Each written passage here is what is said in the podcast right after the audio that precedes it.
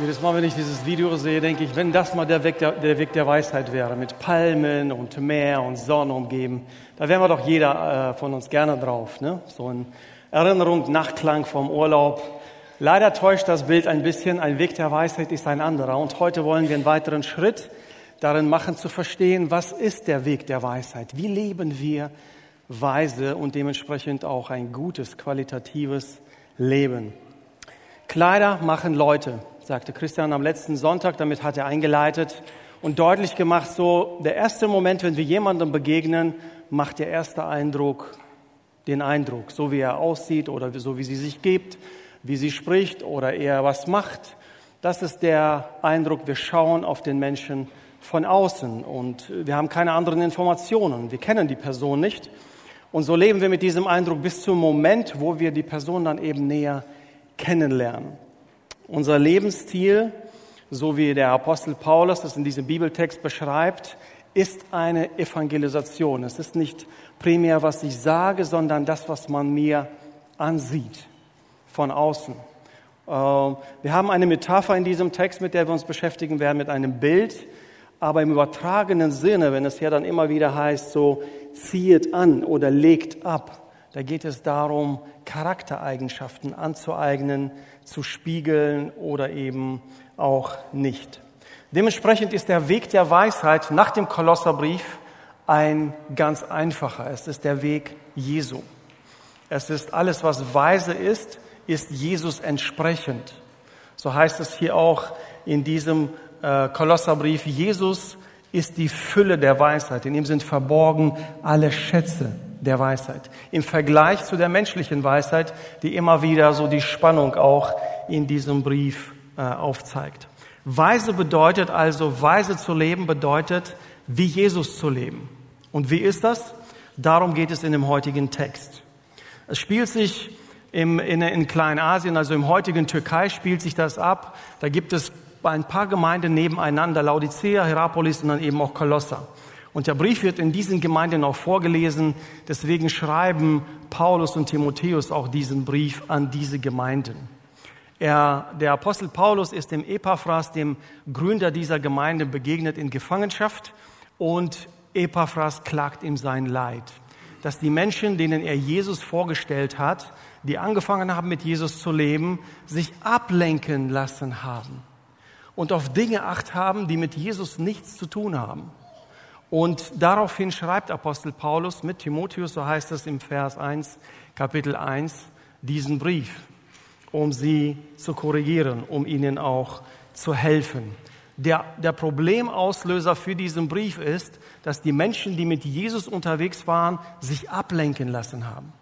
Und Dinge, die zweitrangig oder letztrangig sind, für erstrangig halten und somit vom Weg abkommen. Vom Weg der Weisheit oder auch vom Weg Jesu Christi.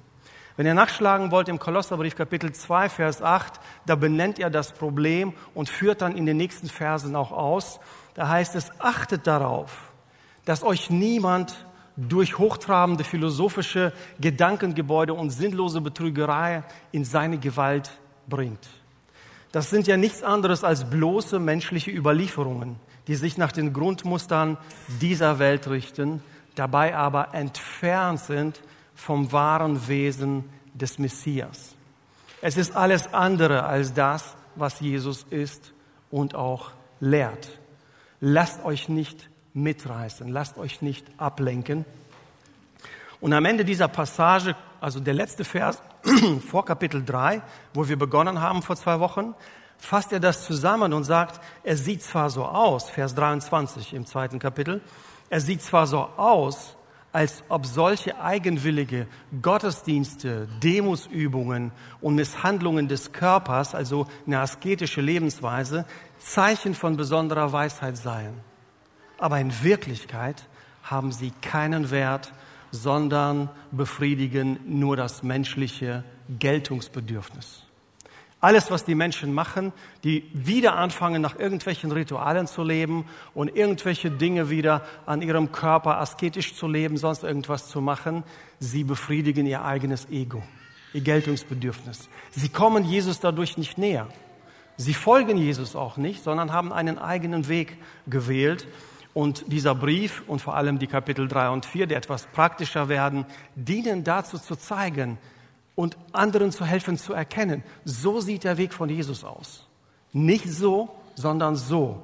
Und was das so ist, das werden wir gleich miteinander in dem Kapitel 3 von Verse 12 bis 17 gemeinsam entdecken.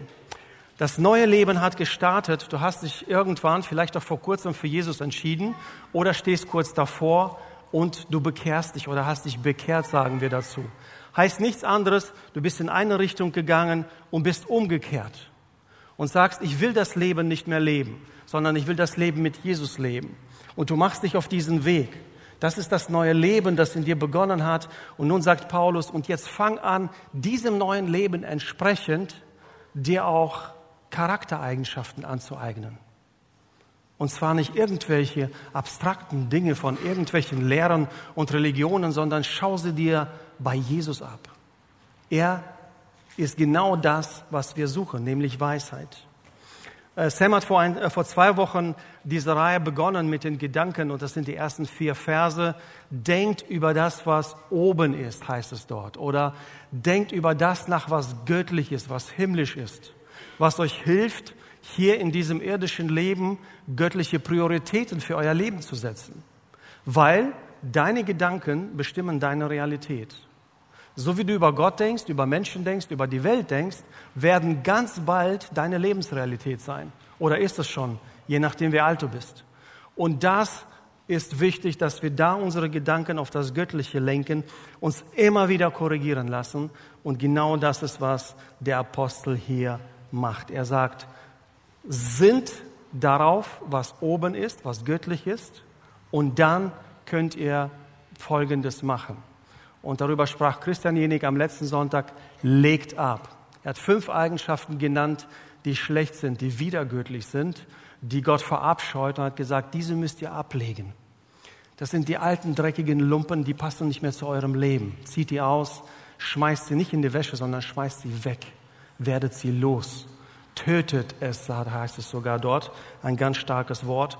Und im heutigen Bibeltext geht es darum, was wir dann angezogen haben. Jetzt haben wir die alten Lumpen abgelegt, haben uns geduscht und wir ziehen frische Klamotten an.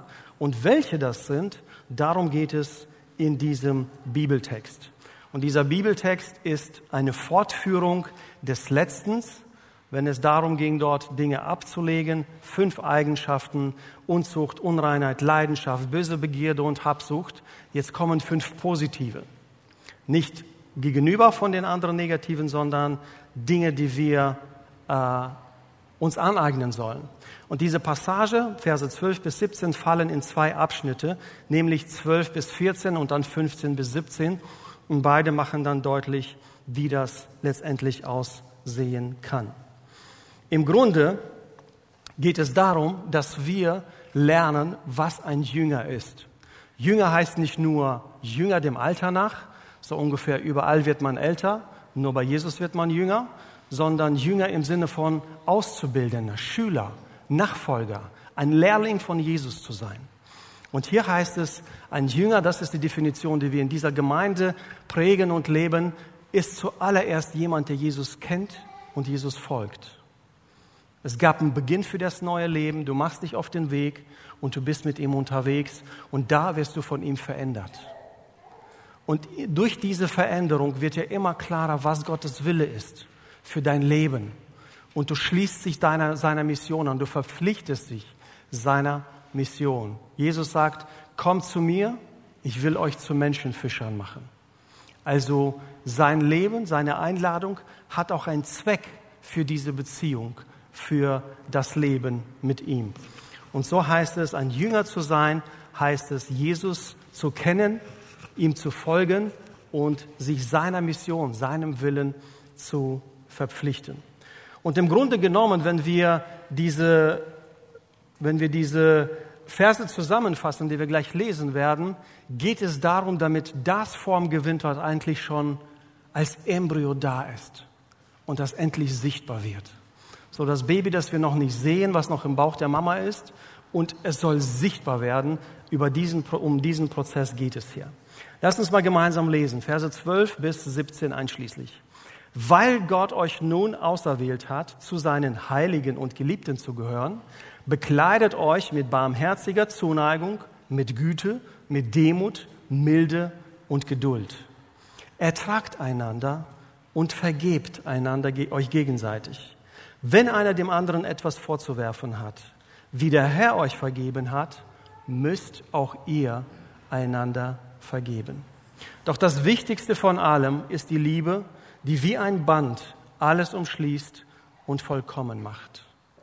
Wir wünschen euch, dass der Frieden, der von Christus kommt, euer Herz regiert. Denn als Glieder des einen Leibes seid ihr zum Frieden berufen und seid dankbar.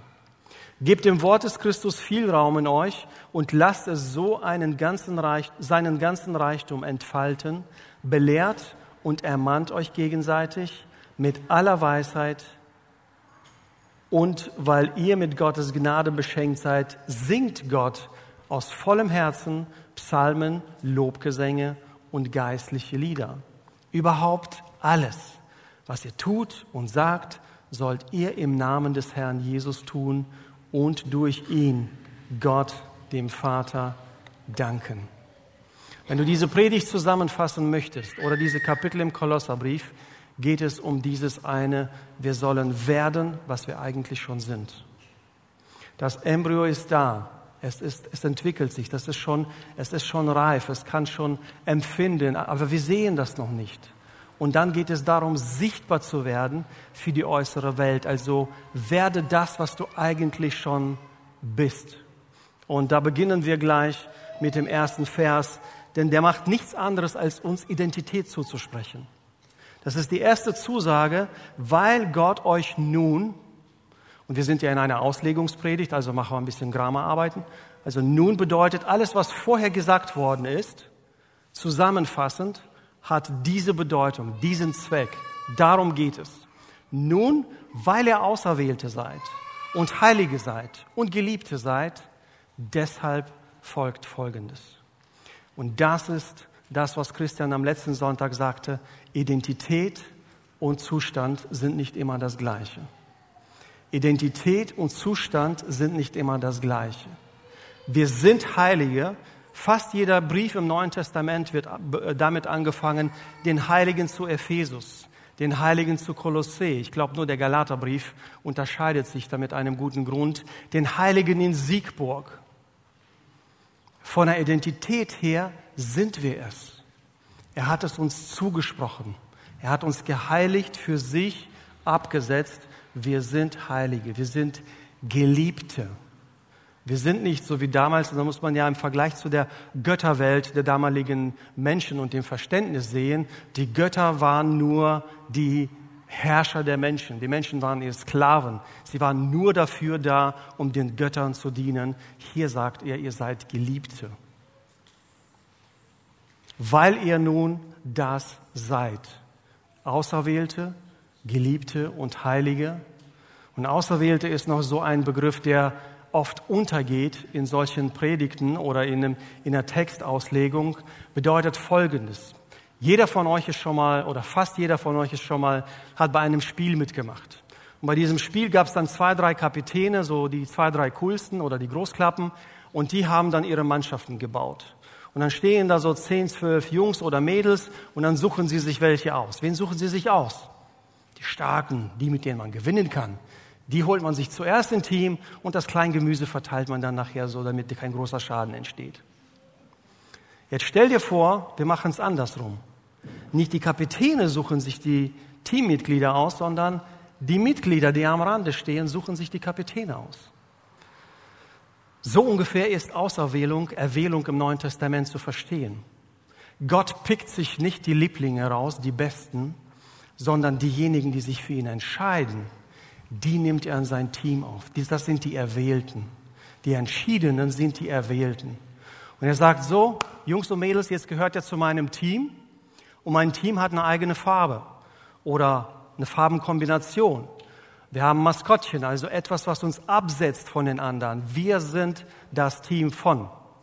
Und du kriegst ein Trikot, du kriegst Klamotten, das dich so auszeichnen, wie das gesamte Team ist. Die Fans unterscheiden dich, die, deine Teammitglieder beziehungsweise die vom Gegenteam, die können sehen, wer du bist. Keiner wird im Bayern-Spiel ein schwarz-gelbes Trikot sehen auf dem Feld, hoffentlich, weil er gehört da nicht hin. Er lässt sich als jemand anders erkennen. Und das ist das Bild für diesen Bibeltext.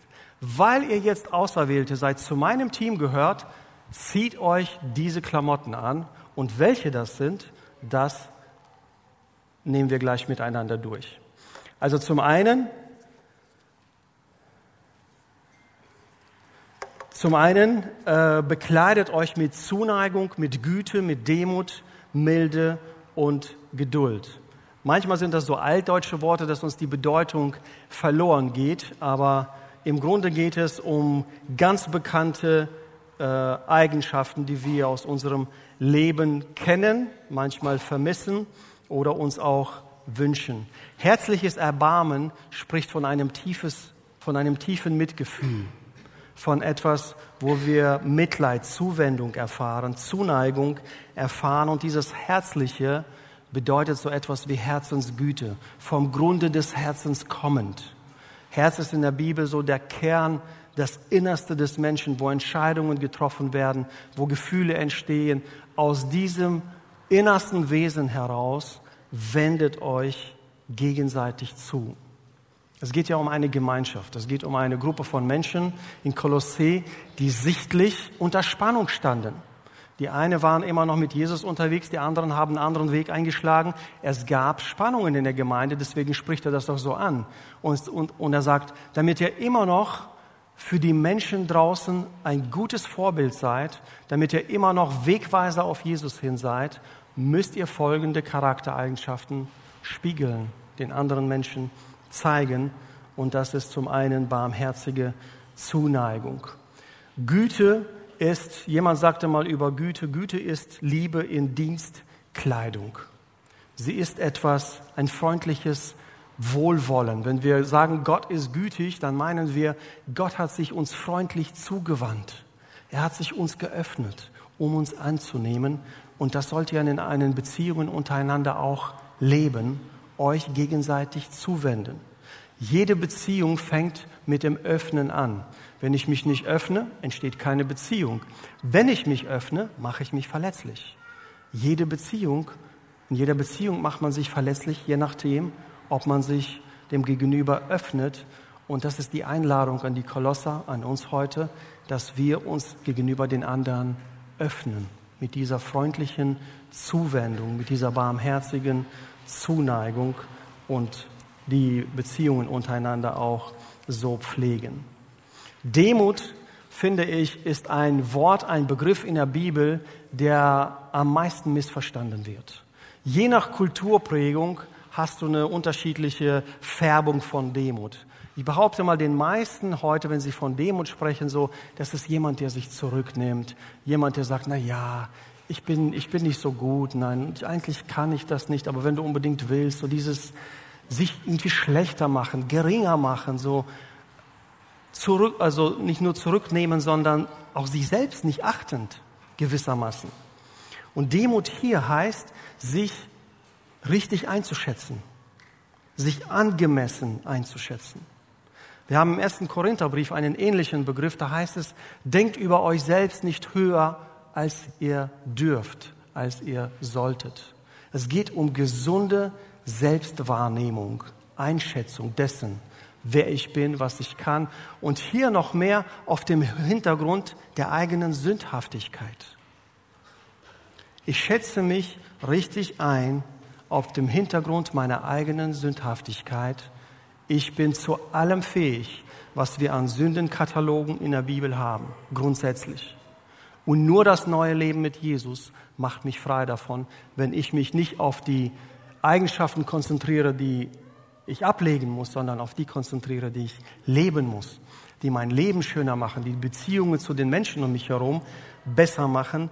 Und Demut ist eine ganz, ganz wichtige Eigenschaft, sich selbst gesund einzuschätzen dem anderen gegenüber. Und äh, genau darum geht es hier. Milde ist ein sanftmütiges, ein sanftes Handeln. Mild ist jemand, der der gleichmütig ist, der nicht schwankt so. Einmal flippt er aus und einmal ist er bußfertig und reumütig. So gleichmütiges, sanftmütiges Handeln, konstantes Handeln. Die Menschen, die mich umgeben, die werden nie den Moment fürchten, okay, jetzt gleich kommt's, gleich flippt er aus, gleich, gleich schreit er oder gleich, gleich macht er irgendwas so, sondern sie erwarten eine Konstante. Sie wissen, da wird nichts kommen, was sie verletzt. Er wird nichts machen, was sie irgendwie äh, ja, schlecht behandeln. Bei Milde geht es darum, ein sanftmütiges und gleichmütiges Handeln, also ein Verhalten, ein Leben. Und zuletzt das schwierigste Wort, wie ich empfinde in der Bibel, das Wort Geduld, das Wort Langmut. Da geht es darum, etwas auszuhalten. Da geht es darum, durchzuhalten.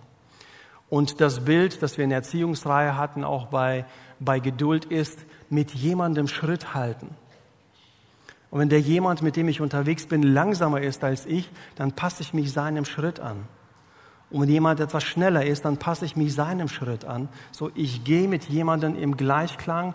Geduld bedeutet, ich passe mich den Menschen neben mir an. Auch das hat alles, diese Bilder haben alle Grenzen, ist mir klar. Aber vom Grund her geht es darum, durchzuhalten, trotz Schmerz, trotz, trotz Unglück, was immer uns auch äh, herausfordert in dem Moment. Da geht es um Geduld, um einen langen Mut zu haben, langmütig zu sein. Und so haben wir hier die ganze äh, Bandbreite von barmherziger Zuneigung über Güte, Demut, Milde und Geduld. Das sagt Jesus, das sind eure Teamklamotten.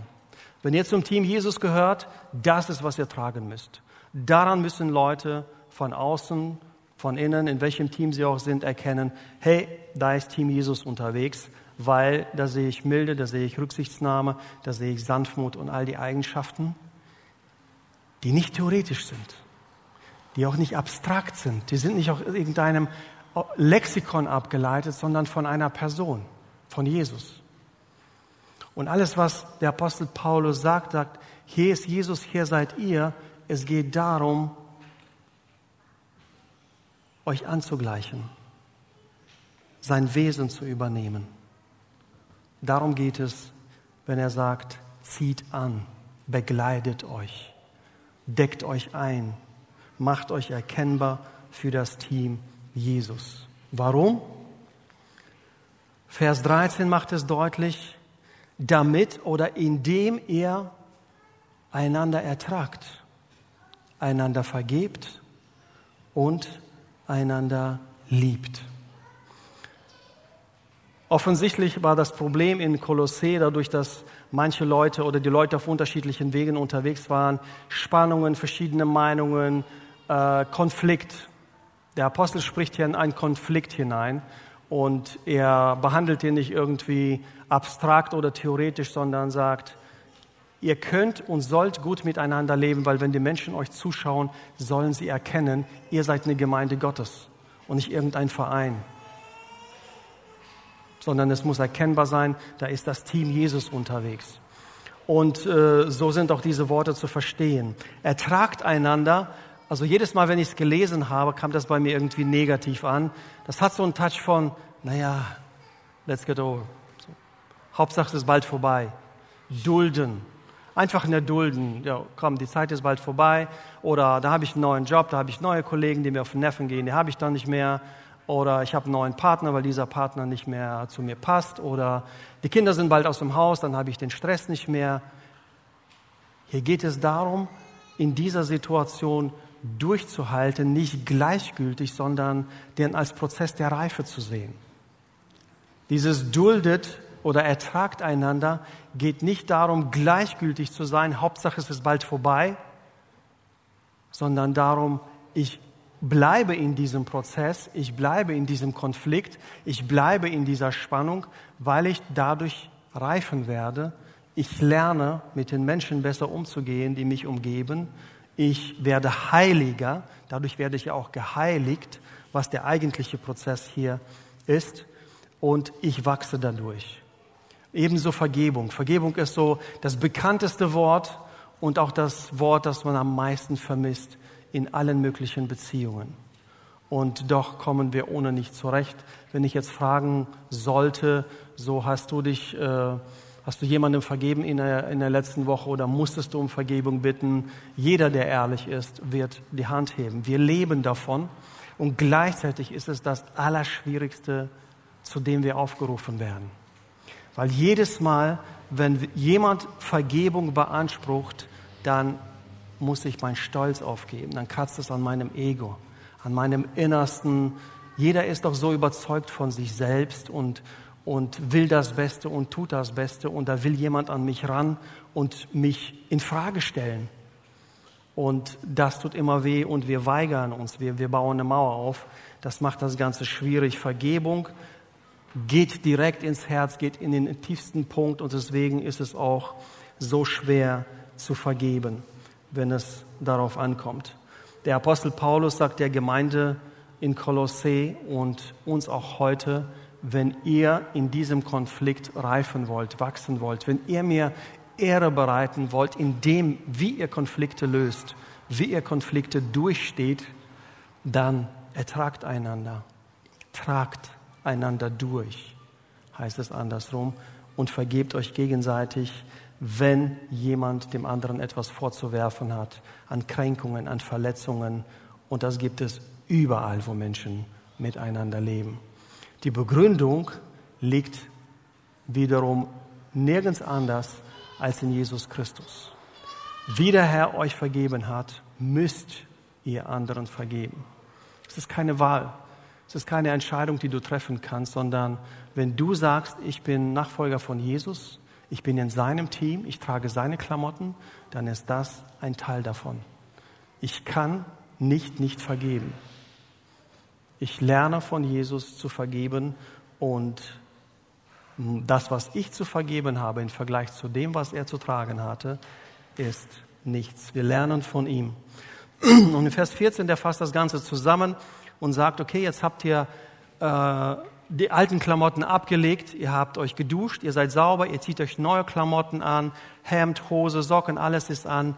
Und das letztes kommt dann Jackett oder ein Mantel, das alles so umfasst und, und zusammenhält. Das ist die Liebe, sagt der Herr. Die Liebe ist wie ein Band, das alles umschließt und vollkommen macht. Ein Mensch darf sich als vollkommen bezeichnen, der liebt. Das ist das einzige Erkennungsmerkmal für Vollkommenheit im Neuen Testament. Du bist vollkommen, wenn du liebst. Es ist ein Band der Vollkommenheit, wie das hier genannt wird. Und wenn du wissen, umgekehrt, wenn du wissen willst, wie Liebe ist, dann geh nach oben in den Vers 12. Dort steht es. Milde, Sanftmut, Geduld und alle anderen. Es geht aber weiter in diesem Vers und da heißt es im äh, Vers 15, wir wünschen euch, dass der Friede, der von Christus kommt, nicht ein menschlich gemachter, nicht etwas so, wie wir manchmal Konflikte lösen. Naja, ich weiß, wir kommen hier nicht weiter. Ich bleibe bei meiner Meinung, du bei deiner Meinung. Komm, wir schaffen das irgendwie, nebeneinander herzuleben. So, so eine Art Frieden, Waffen, Waffenstillstand. Akzeptiert Jesus nicht. Er sagt, Frieden wünsche ich euch, den nur Jesus gibt. Und er gibt sich nicht zufrieden mit dem, dass Konflikte einfach so verschwiegen werden und an Teppich gekehrt werden, einfach wegerklärt werden oder überhaupt nicht wahrgenommen werden, sondern sagt, dieser Friede, der von Christus kommt, soll den ersten Platz in eurem Herzen haben. Er soll euch regieren.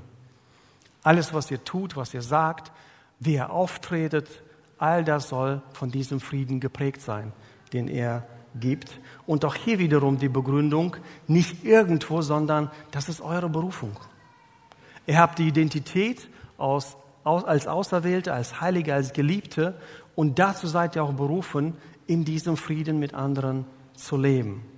Nicht nur euretwegen, nicht weil euer Leben dadurch sichtlich qualitativ besser wird, sondern indem nichtgläubige Menschen auf die Gemeinde schauen, auf Christen schauen und sagen, ja, die haben auch die gleichen Probleme, ja, die haben auch die gleichen Herausforderungen, aber die Art und Weise, wie sie miteinander umgehen, wie sie Konflikte lösen, wie sie sich lieben lernen, ertragen und vergeben lernen, ist nicht von dieser Welt in dieses Team möchte ich auch, zu diesem Team möchte ich auch gehören. Der Friede, der von Christus kommt, soll unsere Herzen regieren, denn wir sind Glieder eines Leibes, einer Gemeinde. Das Bild beschreibt die Gemeinde, die Einheit der Gläubigen, zu der wir berufen sind. Und nicht umsonst setzt der Apostel Paulus sich im Neuen Testament fast in jedem Brief dafür ein, dass Einheit herrscht, weil er kann noch so viel das Evangelium verkündigen. Wenn die Gemeinde das nicht lebt, was das Evangelium sagt, dann sind wir nicht glaubwürdig. Dann gucken nichtgläubige Menschen auf uns und sagen, was, was, was wollt ihr von uns so? Ihr sagt das eine und lebt das andere. Und deshalb sagt Jesus, die können mich nur erkennen, wenn du auch die Charaktereigenschaften trägst, die ich trage. Wenn meine Frau und meine Kinder nach vielen Jahren nicht sagen können, der Papa hat sich positiv verändert, mein Mann hat sich positiv verändert, wehe mir. Schande auf mich, wenn das nicht so ist. Denn darum geht es, und das fällt mir immer wieder auf, Charakterbildung im Neuen Testament ist gewichtiger als der Himmel. Wir glauben ja immer so, die, die Bibel spricht so viel vom Himmel, von der Zukunft, so wird es sein. Es wird so sein. Und deshalb müssen wir uns auf diesen Weg machen. Dort wird Milde sein, dort wird Liebe sein, dort wird Geduld sein und deshalb müsst ihr es lernen. Ich habe immer so geglaubt, so wenn ich in den Himmel komme, dann drückt man so einen Reset-Knopf und dann bin ich der neue André Janssen da. Mit den besten Eigenschaften, so wie es halt, wie es sein muss. Aber das wird nicht so sein. Wir werden das mitnehmen von hier, wie wir sind, was wir gelernt haben oder nicht gelernt haben, wo wir den Heiligen Geist in uns wirken lassen haben oder nicht wirken lassen haben. Wir werden nicht einfach hier einmal alles gelöscht und da wird ein neues Programm drauf gespielt. Ansonsten finde ich, warum würde man im Neuen Testament so viel über solche charakterbildenden Themen sprechen? In jedem Brief geht es genau darum, den Charakter von Jesus anzuziehen, zu erlernen. Und dieser Vers schließt mit den Worten, und seid dankbar. Dankbar bedeutet, jemand hat mir etwas geschenkt, jemand hat mir etwas gegeben, was ich nicht verdient habe. Dankbar bedeutet, ich bin von jemandem abhängig. Und jeder von uns lebt nicht im Vakuum. Wir sind in der gegenseitigen Interdependence, in dieser gegenseitigen Abhängigkeit voneinander. Wenn wir diese Verse zusammenfassen, heißt es, wenn ihr euch angemessen einschätzt, Demut, wenn ihr euch angemessen eurer Sündhaftigkeit einschätzt, dann führt das zum tiefen Mitgefühl, einer Herzensgüte, einem sanften Handeln und Geduld. So werdet ihr ein echtes Ja zueinander finden. Nicht ein Dulden im Sinne von, hoffentlich ist es bald vorbei. Nicht im Sinne einer Gleichgültigkeit, ist mir egal, wie es ihm oder ihr geht. So, die hat mich nicht äh, äh, zu hinterfragen oder, oder sonstiges. Wir haben noch einen Teil vor uns, das ist der Teil 16, äh, die Verse 16 und 17. Und da, es geht um kein neues Thema, sondern auch eine Fortführung. Und da geht es um das Wort Gottes, das äh, in uns Raum gewinnen muss. In manchen Übersetzungen heißt es so, das Wort Gottes wohne reichlich unter, unter euch. Und das kann so einen Ausdruck, äh, Eindruck vermitteln, so je mehr Predigten du hörst, je mehr du Bibel liest, umso mehr lebt das Wort Gottes unter, unter also in, in deiner Umgebung, in dir oder in euch. Hier wird es genau, also nicht genau andersrum, sondern ergänzend dazu gesagt, das wirkt erst, das lebt erst, wenn ich anfange, das zu leben, was ich gelesen habe. Wenn es hier heißt, das Wort des Christus finde viel Raum in euch und entfalte euer, äh, entfalte seine Kraft, dann in nichts anderes als das, was wir davor gelesen haben, indem wir mild zueinander sind, geduldig miteinander sind, vergebend und ertragend. Und hier kommen nochmal drei aktive Dinge dazu, wo es heißt, das sind Partizipien, also lasst dieses Wort wirken, indem ihr belehrt, ermahnt und singt. Drei Schritte, die wir unternehmen können, damit dieses Wort Gottes reich unter uns lebt, seine Kraft entfaltet. Belehrend heißt nicht der erhobene Zeigefinger, so ich erkläre dir jetzt mal, warum du jetzt falsch bist, sondern es heißt, hilf zu verstehen. Ich kommuniziere so, dass mein Gegenüber versteht, was ich meine und nicht nur einen auf die Mütze kriegt. Belehrend heißt, ich helfe jemandem zu verstehen, was ist der Weg der Weisheit. Es sind nicht diese menschlichen Gedankengebäude. Es ist nicht dieser besondere Umgang mit dem Körper, der asketische Umgang mit dem Körper. Es ist nicht irgendwelche Fastkuren und sonst irgendwas. Es ist der Charakter von Jesus. Das ist der Weg der Weisheit. Und das zweite Wort ermahnend, was auch so wieder ein bisschen klingelt in unserem Kontext, so mit erhobenem Finger, ist anders ermutigt. Also übersetzt, weist euch den Weg und ermutigt euch auf dem Weg zu bleiben. Das bedeuten diese zwei Worte. Ich helfe jemandem zu verstehen, dass der Weg der Weisheit in Jesus liegt und nicht in jemand anderem. Ganz lieb von dir, danke. Und nicht in jemand anderem, sondern ich lerne auf diesem Weg zu gehen und ermutige auch die anderen auf diesem Weg zu bleiben. Ermahnen bedeutet mit auf den Weg zu ermutigen. Beides sind so nicht Dinge wie ein Lehrer vor der Klasse, der einfach mit dem Finger wedelt und schimpft, sondern ich nehme jemanden aktiv beiseite und investiere mich in ihn oder sie. Und das Dritte, würde man so sagen, okay, belehrend, ja, ermahnend, ja, aber singend, wie hilft das denn? Also manchmal, wenn ich im Gottesdienst bin und wir den Lobpreisteil hinter uns haben, dann sage ich mir so, eigentlich kann ich jetzt nach Hause gehen, die ganze Predigt war schon da wenn da inhaltsreiche, geistgewirkte Lieder sind, und darum geht es ja her, Psalmen, Lobgesänge und geistgewirkte Lieder, also Lieder, die der Heilige Geist inspiriert, sie wirken, sie ermahnen, sie belehren, sie ermutigen auf diesem Weg. Und das ist der Weg, wie das Wort des Christus Raum findet und Entfaltung findet. Nicht nur in der Menge dessen, was wir lesen oder hören, sondern wie wir miteinander umgehen, uns gegenseitig unterstützend, ermutigend auf diesem Weg zu bleiben. Und das geschieht auch durch den Gesang. Und der äh, Kapitel 3, Vers 17 ist so die Zusammenfassung des Ganzen, so wo man sagen kann, im Endeffekt, Punkt, Punkt, Punkt, oder hier überhaupt alles. Also im Endeffekt des Gesamten, alles, was ich gesagt habe, was ihr tut oder sagt, tut im Namen des Herrn Jesus. Also was ihr tut oder sagt, das ist so ein Rahmen für unser ganzes Leben. Was wir reden, was wir tun. Also euer gesamtes Leben soll entsprechend dem Herrn Jesus Christus sein. Das heißt nicht nur einfach, das ist nicht nur ein schöner Zusatz im Namen Jesu, sondern entsprechend Jesus Christus. Euer Leben damit haben wir ja begonnen am Anfang, weises Leben soll in Entsprechung zu Jesus Christus stattfinden. Erst dann erfüllt sich all das vorher Gesagte. Erst dann werden deine Kollegen aufmerksam auf dich, deine Nachbarn, deine Familienmitglieder und werden sich fragen und werden sich wünschen, mit auf diesen Weg der Weisheit zu gehen. Es bedeutet nicht im Sinne von Salomo, dass du auf alles in deinem Leben eine Antwort haben wirst und in jeder Situation die richtigen Worte zur Hand haben wirst, sondern zuallererst, ich lerne so zu leben, wie Jesus lebt. Dazu gehört mein ganzes Leben.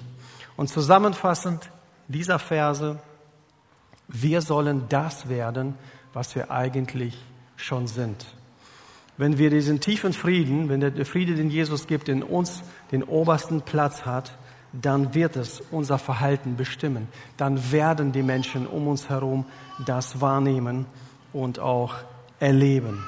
Und damit das Realität wird, dass das Wort Gottes nicht nur quantitativ, sondern qualitativ in uns Raum findet, das ist da, wo wir um Vergebung bitten, das ist da, wo wir sagen, nein, ich ziehe mich jetzt nicht aus dieser Beziehung raus, nur weil es unangenehm ist, nur weil es gerade nicht so läuft, wie ich es mir vorstelle, sondern ich erdulde es, ich ertrage es. Nicht im gleichgültigen Sinne, sondern im Sinne, ich gebe dich nicht auf und ich will in diesem Prozess reifen. Äh, es gibt einen Autor, den könnt ihr alle Bücher von ihm könnt ihr lesen. Thomas Gary, nee, Gary Thomas heißt er irgendwie so. Äh, beides Vornamen, so als auch als Nachname. Und er schreibt viel über Partnerschaft, über Ehe und er sagt, der eigentliche Sinn der Ehe und das auch auf, auf, auf Erziehung und so gemünzt ist, nicht Glück, sondern Heiligung. Der eigentliche Sinn von Ehe, Kindererziehung, ist Heiligung. Jemand sagte mal, wenn du nicht sündigen willst, dann heirate nicht. Wenn du noch weniger sündigen willst, dann hab keine Kinder. Weil jede Beziehung wird aus dir Dinge herauslocken, die nicht schön sind. Du musst reifen. Du musst Dinge ablegen und Dinge lernen. Und das kannst du nur in einer Beziehung. Und wenn du mit dieser These lebst, mein Leben ist nicht nur für mein Glück da, sondern zu meiner Heiligung, dann haben all diese Dinge einen ganz besonderen Stellenwert. Drei Dinge, wenn wir uns fragen, was hat das mit meinem Leben zu tun, was lerne ich daraus? Das erste ist Leiterschaft. Ich spreche nicht von irgendwelchen Leitern, von den Bereichsleitern, Pastoren, Managern, als Vater, als Mutter, Oma, Opa. Immer, wenn du Einfluss auf Menschen hast, in deinem Umfeld, egal welche Menschen, vielleicht bist du Teamleiter, vielleicht hast du auch einfach nur einen Nachbarn, einen Kollegen, mit dem du oft zusammen bist. Also du kannst dich in irgendeinen investieren. Lerne ein Prinzip. Erst kommt Zuspruch, dann kommt Anspruch. Erst spreche ich Identität zu und dann sage ich, und du musst dieser Identität leben lernen. Du bist der und der, die und die und deshalb lernst du das. In dieser Familie wird nicht, weil du bist und deshalb musst du dich so verhalten. Erst kommt Zuspruch, dann kommt Anspruch. Erst erklärst du dem Menschen, was er eigentlich ist. Dann dass er sich auch dementsprechend verhalten kann. Ob es jetzt nur auf Kinder oder, oder sonstige Menschen, muss man dann dem Kontext anpassen. Aber ein ganz wichtiges Prinzip ist erst, wir wollen das Herz erreichen und dann wirkt sich das aufs Verhalten an. Wenn wir nur auf Verhalten münzen, gerade bei Kindern, werden wir sie konditionieren, aber wir werden sie nicht zu selbstständigen Menschen erziehen. Und deshalb ganz wichtig, erst Zuspruch, dann Anspruch. Charakter. In diesem Bibeltext geht es nicht zuallererst um irgendwelche Philosophien, denen er sich widmet oder groß erklärt oder sagt einfach, hey, das ist der falsche Weg. Und deshalb gibt es in eurer Gemeinde Missverständnisse. Deshalb könnt ihr miteinander nicht. Und damit Jesus wieder Ehre bekommt, damit der christliche Glaube wieder wertvoll wird für andere, müsst ihr euch diese Eigenschaften, diesen Umgang miteinander aneignen, über den wir gehört haben. Weise werden bedeutet, so wie Jesus zu werden. Nicht Allgemeinwissen, nicht in jeder Situation jede Antwort zu kennen, sondern lern so zu leben wie Jesus und dann kommen dir die Antworten, die das Leben an dich stellt, die du brauchst. Und das dritte Gemeinschaft, der eigentliche Kern dieses Bibeltextes und auch unseres Gemeindelebens, unseres Miteinander, in welchem Umfeld du dich auch immer befindet, befindest. Darum geht es. Der Apostel Paulus sagt, wenn deine Beziehungen nicht in Ordnung sind, dann ist dein Glaube nicht in Ordnung. Das kann man nicht trennen. Du kannst nicht sagen, ich bin mit Jesus so, aber meine Frau, also wenn du die kennen würdest, oder mein Mann oder meine Kinder, geht nicht. Du kannst Beziehungen nicht von deinem Glauben trennen. Deshalb, wenn du weise leben willst, lebe wie Jesus, lerne von Jesus und forme auch deinen Charakter, indem du auf Jesus schaust. Und das, ist, das begeistert mich jedes Mal am christlichen Glauben. So, wir kriegen keine Kataloge vorgesetzt. Also wir, wir wollen unsere Kinder manchmal beispielhaft haben. So müsst ihr aussehen. Ich bin zwar nicht so, aber ihr müsst so aussehen. Bei Gott ist das nicht so. Gott sagt, ich bin so und deshalb möchte ich, dass du genauso wirst. Ich bin heilig, deswegen sollt ihr heilig sein. Und deswegen sind wir eingeladen in diesen Prozess der Erneuerung, jeden Tag. Wir sind heilig und wir werden heilig sein. Und dazwischen ist dieser Prozess der täglichen Erneuerung, dieses täglichen Ablegens und Anziehens. Immer wieder erinnern, ich war ungeduldig, ich ziehe wieder Geduld an. Ich habe jemanden angemault, ich bitte um Vergebung. Ich habe einen Konflikt und ich bleibe da drin, ich entziehe mich nicht, ich bin ehrlich, ich bin offen, ich bekenne. Das bereitet Jesus Ehre. Und das macht dein, Qualität, dein, dein Leben sicherlich lebenswerter.